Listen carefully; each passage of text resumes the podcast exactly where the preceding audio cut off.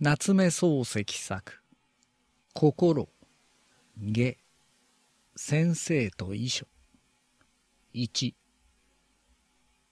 私はこの夏あなたから二三度手紙を受け取りました。東京で相当の地位を得たいからよろしく頼むと書いてあったのは確か二度目に手に入ったものと記憶しています。私はそれを読んだ時何とかしたいと思ったのです。少なくとも返事をあげなければすまんとは考えたのです。しかし自白すると、私はあなたの依頼に対してまるで努力をしなかったのです。ご承知の通り、交際区域の狭いというよりも、世の中にたった一人で暮らしていると言った方が適切なくらいの私には、そういう努力をあえてする余地が全くないのです。しかしそれは問題ではありません。実を言うと、私はこの自分をどうすればよいのかと思い患っていたところなのです。このまま人間の中に取り残されたミイラのように存在してゆこうか。それとも。その自分の私は、それともという言葉を心の内で繰り返すたびにぞっとしました。駆け足で絶壁の端まで来て急に底の見えない谷を覗き込んだ人のように私は卑怯でした。そして多くの卑怯な人と同じ程度において反問したのです。遺憾ながらその時の私にはあなたというものがほとんど存在していなかったと言っても誇張ではありません。一歩進めて言うと、あなたの地、あなたの孤高の死、そんなものは私にとってまるで無意味なのでした。どうでも構わなかったのです。私はそれどころの騒ぎではなかったのです。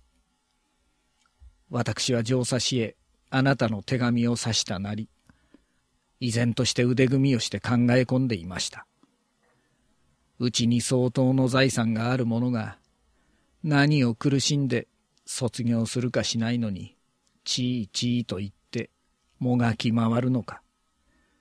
私はむしろ苦々しい気分で遠くにいるあなたにこんな一別を与えただけでした。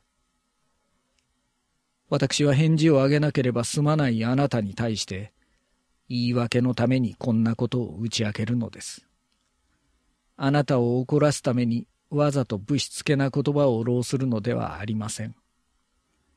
私の本意は、後をご覧になればよくわかることと信じます。とにかく私は、何とか挨拶すべきところを黙っていたのですから、私はこの怠慢の罪をあなたの前に謝したいと思います。その後、私はあなたに電報を打ちました。ありていに言えば、あの時私はちょっとあなたに会いたかったのです。それからあなたの希望通り、私の過去をあなたのために物語りたかったのです。あなたは変電をかけて、今東京へは出られないと断ってきましたが、私は失望して、長らくあの電報を眺めていました。あなたも電報だけでは気が済まなかったと見えて、また後から長い手紙をよこしてくれたので、あなたの出境できない事情がよくわかりました。私はあなたを失礼な男だとも何とも思うわけがありません。あなたの大事なお父さんの病気をそっちのけにして、なんであなたが家を開けられるものですか。そのお父さんの生死を忘れているような私の態度こそ不都合です。私は実際、あの電報を打つときに、あなたのお父さんのことを忘れていたのです。そのくせあなたが東京にいる頃には、難症だからよく注意しなくてはいけないと、あれほど忠告したのは私ですのに。私はこういう矛盾な人間なのです。あるいは私の脳髄よりも、私の過去が私を圧迫する結果、こんな矛盾な人間に私を変化させるのかもしれません。私はこの点においても十分私の我を認めています。あなたに許してもらわなくてはなりません。あなたの手紙、あなたから来た最後の手紙を読んだとき、私は悪いことをしたと思いました。それで、その意味の返事を出そうかと考えて、筆を取りかけましたが、一行も書かずにやめました。どうせ書くなら、この手紙を書いてあげたかったから。そしてこの手紙を書くには、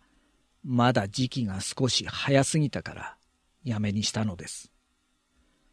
私がただ来るに及ばないという簡単な電報を再び打ったのは、それがためです。